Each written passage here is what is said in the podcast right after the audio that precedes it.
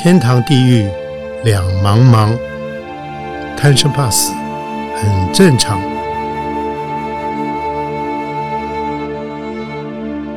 欢迎收听由点灯文化基金会所制作的《点灯贪生怕死》节目。天堂地狱两茫茫，贪生怕死很正常。欢迎您收听由点灯文化基金会所制作的《点灯贪生怕死》节目。我们今天的特别来宾就是呃名作家，他得了台湾所有的文学大奖，廖玉慧廖老师啊。他上一集讲到他的小哥，然后他每个姐妹，好像每一个兄弟都有很，应该说是那个我们曾经走过那个年代的，他们每个故事里面后背后都有非常动人的那个时代的刻痕啊。所以呃，谢谢廖老师又来继续呃聊您的故事。我们继续连连续三节吗？是啊，是啊，是，嗯嗯，我的三姐，我嗯，爱恨情仇哈，嗯嗯特别深，因为他是一个很执着的人，很好强的人，喜欢诗，但是呃不喜欢被被帮助。嗯他因为好强嘛，他什么东西，他学习力非常的强。你知道他在六十几岁的时候，啊在这个之前，我们可以讲他的那个，比如说他玩魔术方块，会魔玩到那种深夜不不不睡觉，然后到凌晨终于哇，弄出来了，嗯。然后比如说学音乐，他会去学学学学到四零都来抗议啊，然后他就去找调音师来调低一点的声音、声量还是怎么样子哈，然后调就是一定要学出一个名堂来。嗯他打球打到国际去，那个什么保龄球也好，嗯后来到中立在台北的时候是呃当飞快车小姐，她就打保龄球。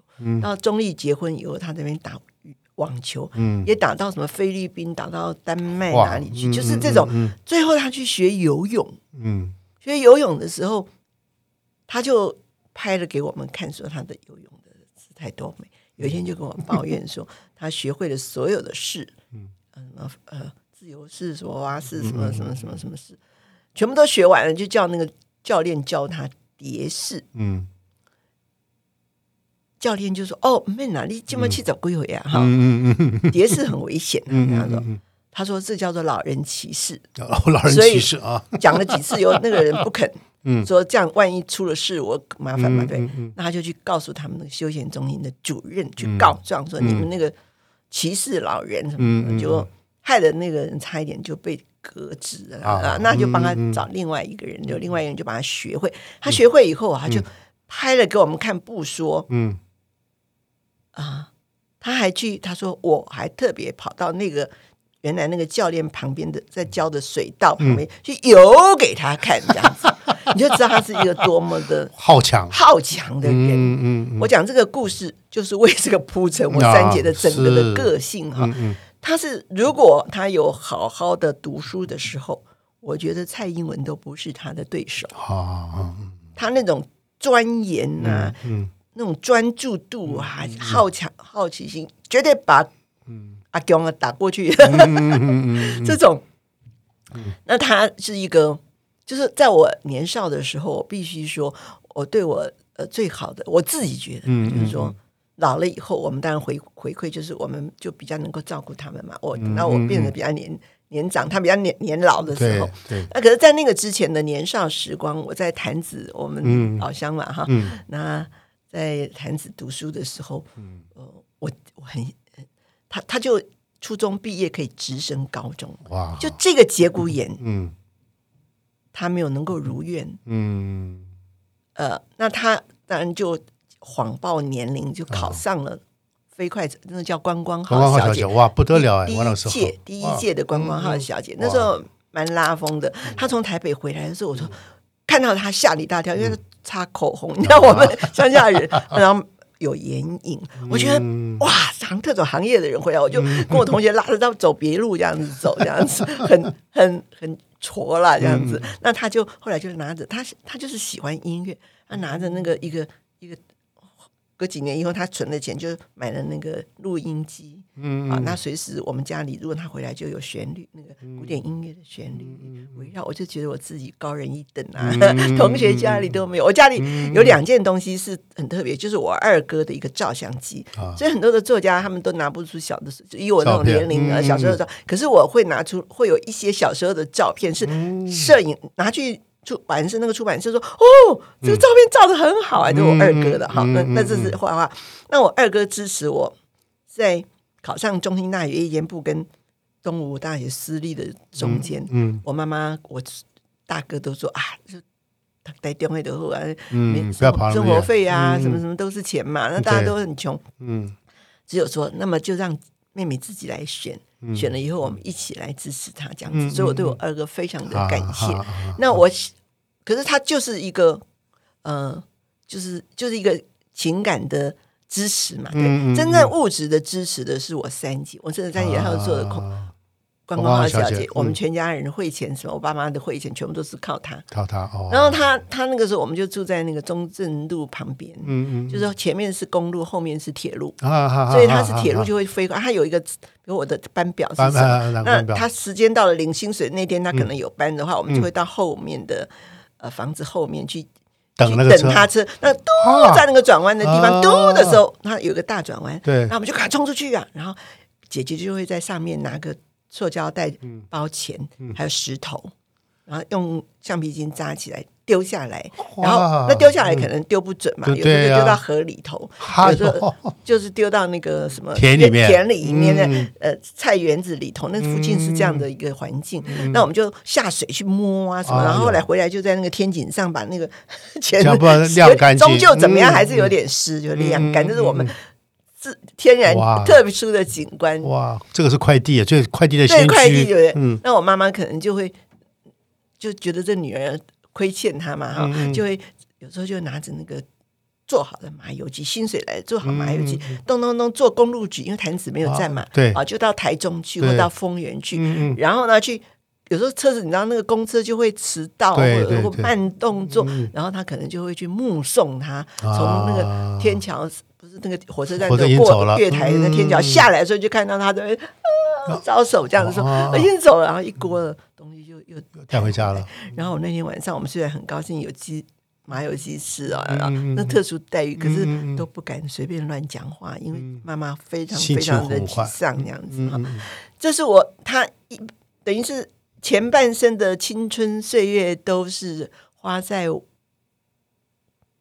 我们家里，家里家人包括身上，家里的生计哈，嗯。包括妹妹的，我我我在台北嘛哈，那她也宿舍在台北，那个铁路局的宿舍就在车站附近呀、嗯嗯嗯。嗯那我每次礼拜呃假日的时候，我妈妈只给我一个月三百块，根本就不够。那个时候我同学我有问过，他们都五六百块，我只有三百块，那我就要斤斤计较。比如说嗯。自助餐吃的时候。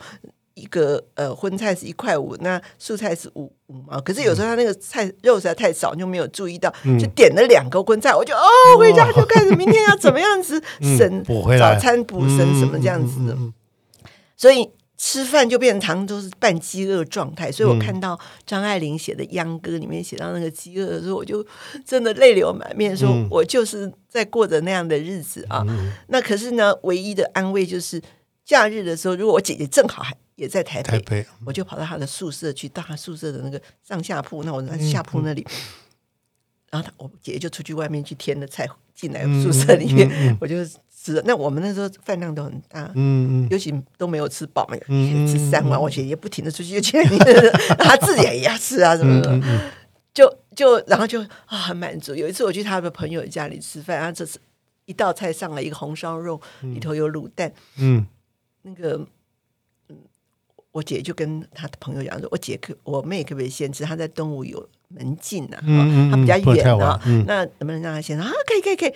等到那个人端第二菜出来的时候，我已经吃了三碗饭，哇而且只吃了一块肉跟一个卤蛋，哇，就觉得很满足了。啊可是我那个那个他那个朋友出来吓得嗯。菜差点掉到地上，说：“你你妹妹是胃都绑出来了，以为从监牢还是哪里放出来的。”哦，我就觉得好惭愧哦，我是可是可是真的是太饿了，太饿了，哦对对对。就是这样的状况下，我们算是相濡以沫。嗯嗯嗯。小的时候，他用音乐来熏陶我们。啊，长大了，他用饮食来支持我们，或者甚至于就是学费，或者偶尔就给我一点零用钱这样子。我我当然不会还要跟他要零用钱，因为知道他不容易，这个妈妈持家也非常困难，他宁可是他多送。后来我到大四的时候，我就有机会，刚好就被雅璇先生延揽到幼师去。嗯。我那个时候我也是，我后来我自己稍微宽松一点，我留了五百块，五百块就原封不动寄回家里去。我从那一刻开始，我就开始长期的，直到我母亲过世为止，嗯我永远保持嗯继续生计，因为后来姐姐进入了家庭以后，她就生活比较拮据啊，就由我来了这样子。啊嗯嗯，借帮，那那我姐姐那个时候我们是非常亲密的，我非常感谢她，我随时都在跟自己讲说，等到我赚了钱，嗯，我要好好的回回报她，真的。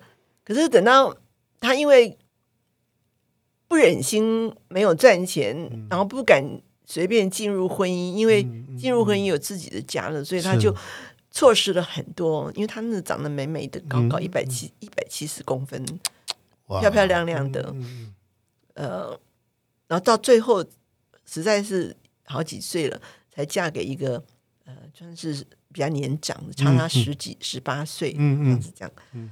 呃，我姐夫，嗯那我姐夫当然，嗯他们在生活上就诸多不和。嗯，因为比如说光吃饭这件事情，啊吃吃的都是不一样的。嗯我姐夫是那个及时行乐型的，他就是、嗯呃消费刺激生产的 绝对的支持者。他如果我姐姐多看了某一个东西一眼，第二天就回到家里来了，他就买回来。比如冰箱，我姐姐只是说哦，好像我绣花舞结霜哈，嗯啊，他立刻明天人家就送冰箱来了，嗯，哇，那他就会跟我姐姐讲说，不会用你的钱的。嗯嗯，那我姐姐就就觉得哦，那可能是私房钱吧。啊，可是月底的时候就扣钱了，嗯 分期付款就扣钱了。我觉得是，你不是说你自己？他说我去啊，我去抢银行还是要去嗯去去印钞票，这样不然我钱从哪里来？可是下一次他说这次是真的，嗯有一次他就跟我借钱去买摩托车，因为我姐姐的摩托车他帮他换这样，嗯嗯那大概有五万块吧，他就跟我借，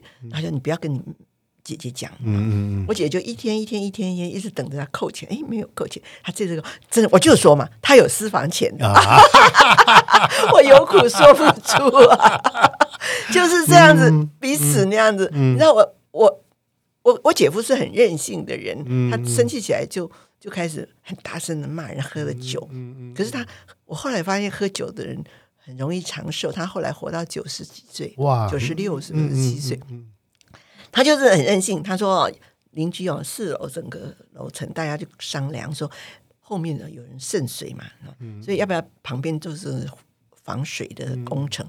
我不要，我们家没有漏水。嗯我们家干嘛凑热闹？那个反正也没有谁会去抬头去看。然后，于是你每次经过那个地方，你就看到嗯 所有人都粘瓷砖啊，全部都就是中间那一块是灰灰水泥这样。嗯嗯，啊，我姐姐，你知道她好强嘛？对，她每次经过那一次，就觉得自己头抬不起来了，头抬不起来了嗯嗯嗯就诸多的不顺。那那那她又好强，对孩子的要求嗯，是可能也比较多，所以小孩子不大跟她亲。啊那个子女有了困扰，他会来找会议。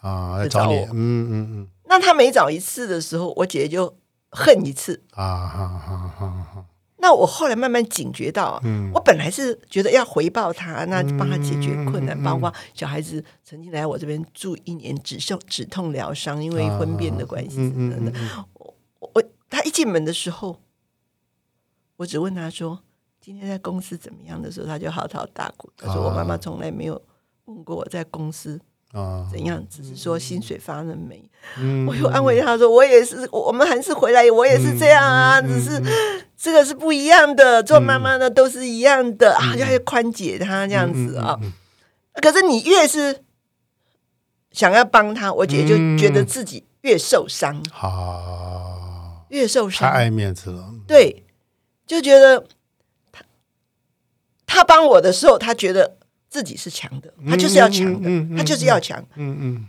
我帮他的时候，他就觉得他训掉了，训毙了。嗯嗯嗯嗯，所以我只要稍稍讲一个什么话，他就觉得他受伤。比如说有一次，这个说起来，嗯，有点惭愧了哈。嗯嗯那个我女儿就是上班嘛，一，回来就已经比较晚了，七八点了，我就赶快煮了一碗面给她吃。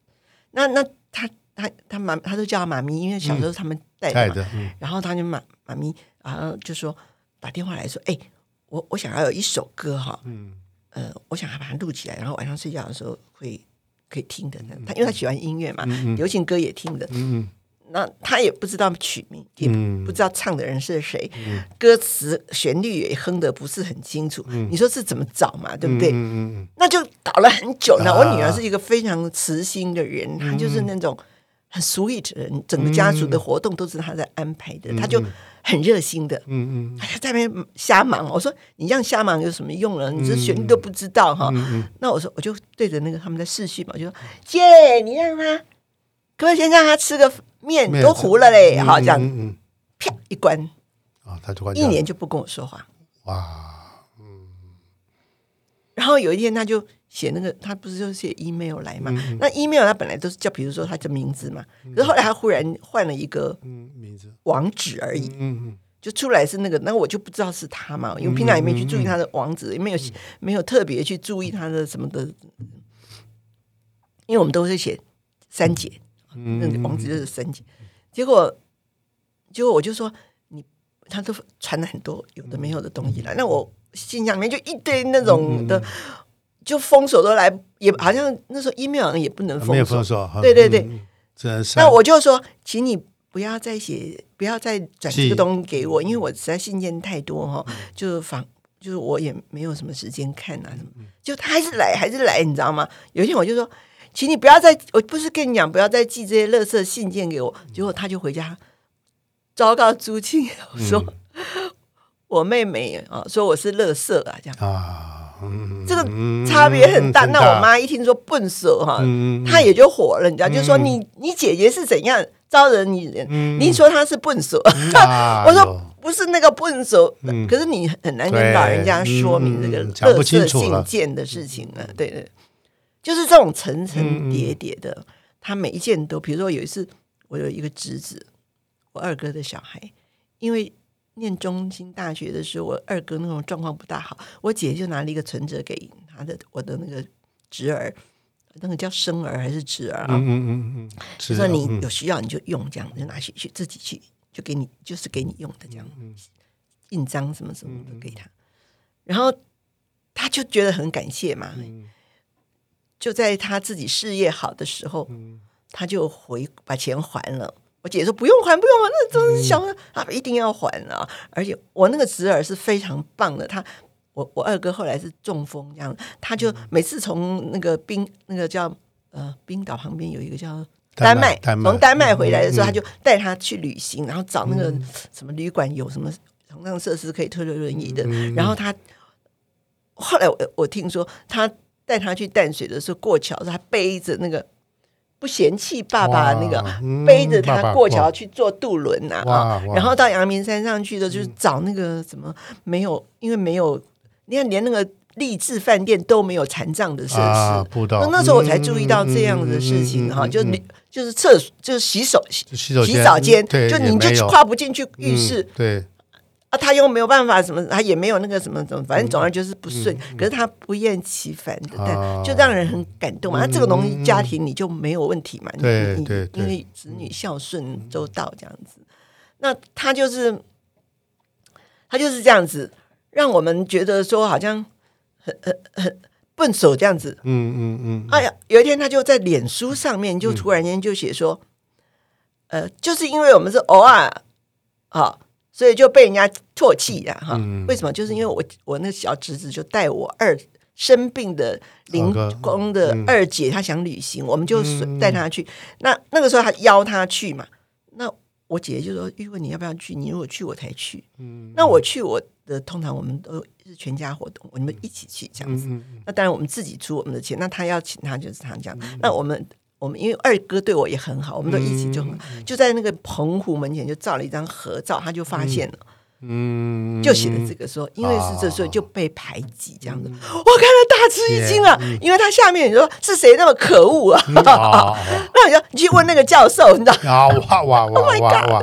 哦，又把你当目标了。对对对，我就觉得说，哦，我的怎么会这样呢？我说姐。这样是不对的哈！你如果这样子，我只好把你封锁掉了。嗯嗯，因为因为我不是这样的人嘛，对啊。那个东西跟我我姐夫到他临终的时候，都一直在跟我们讲说，他很感谢我们对他的支持，因为小孩子嗯嗯结婚啊，什么住买盖房子啦，我们都竭尽所能的帮他们。对，像他后来我写了。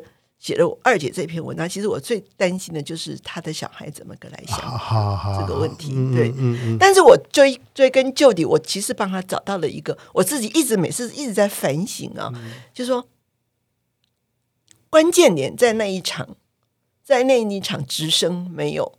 嗯，没有成，没有没有直升高中那对，没有直升高中是。使得他的人生一开始的时候，他觉得没有关系，因为他有能力来照顾。后来他就会，只要我再进修一次，嗯，再进步一个教授，他就会觉得他受伤了，因为路越来越离你越来越远。你因为那个本来可我可以做到的，我结果我一点一点的感受到我自己的剥夺被剥夺感。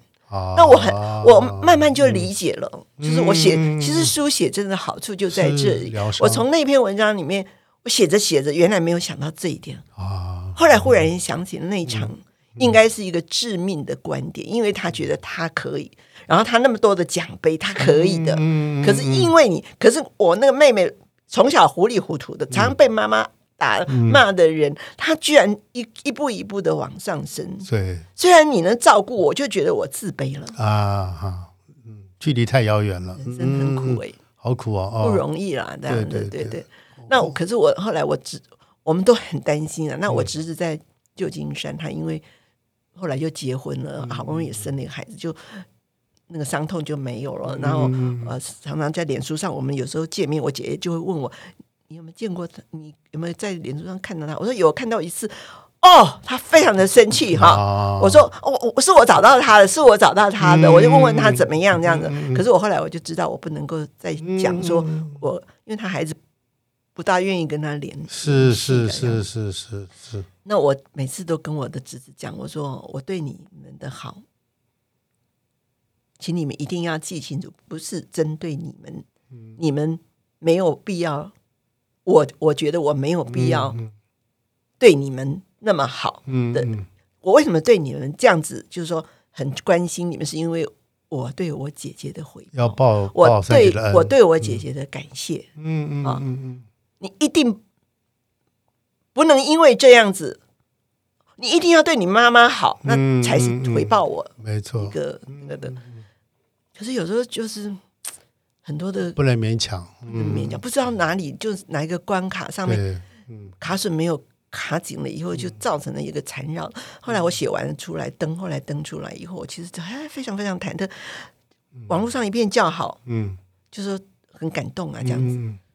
可是我关心的只有我三姐，我三姐的儿子，在加州的儿子。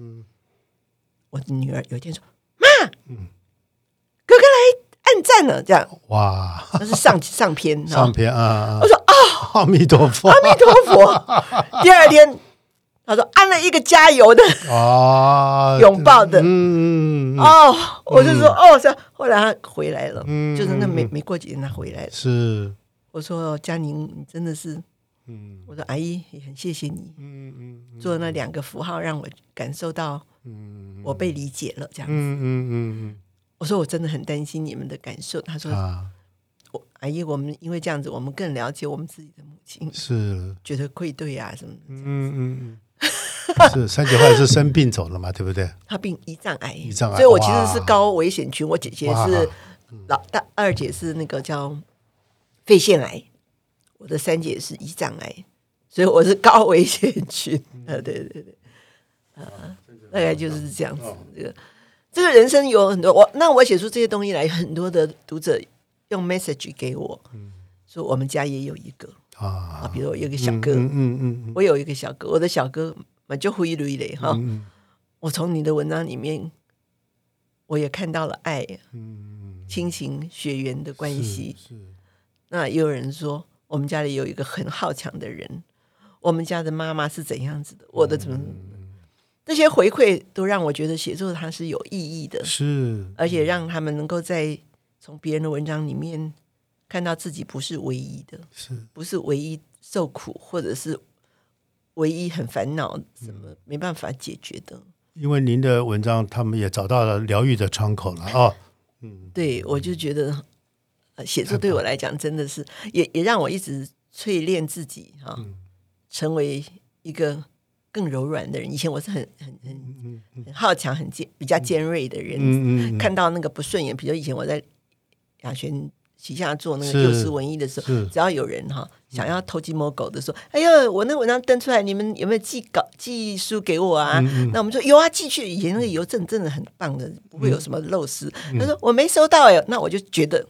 你要一本你就讲嘛，你干嘛这样子啊？嗯那我就会会跟我然后我就会吐槽说，尤其现在很灵，很很那个的，你们不要，那，你再回去等等看这样子之类的。然后就那个人就随随那雅璇就说给他一本，给他一本这样。嗯。然后走了以后，我就会说你们就是这种姑息养奸 这样的，就是很奸很嗯黑白分明的对人，对对对对对。对，嗯。那那他就会摇头说：“要你一下子长大不容易。” 那你知道雅璇是多么的柔软、对。态度嗯。柔软的人？我觉得也许也有受到一些影响吧。是是，是是是年岁年那岁当然那个是有影响。好还是不好，我不知道。八面玲珑，对柔软还是不容易啊、所以廖老师的故事真的是，我本来要今天要问很多的问题，我看今天只问了一半，好下呃下一集还有，所以希望下次还有机会再起把廖老师请来，继续来聊另外更精彩的你的老公还有你的儿子，对不对？哇，那个一定更精彩哦，哎所以期待下次让他们买一点书吧。好好没问题有一。本书叫做好呃，最近出的书叫《早安在窗边上的玫瑰》。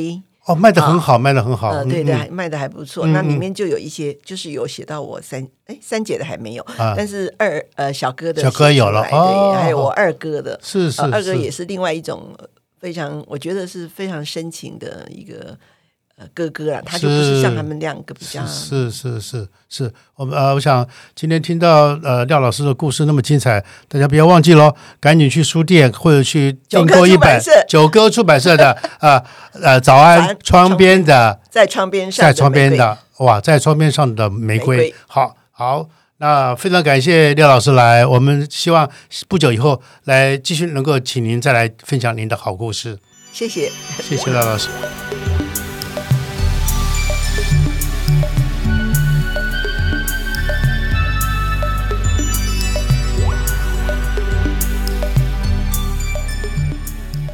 我想听完今天廖老师老廖老师的故事以后，我不知道您的感受怎么样。我相对的，我们家其实跟廖老师家有一点很像，因为我们家有一个跟他妈妈很像的妈妈，所以我想这一集我要让我大姐听，我大姐一定会听了嚎啕大哭啊！好，谢谢您的收听，我们下次见。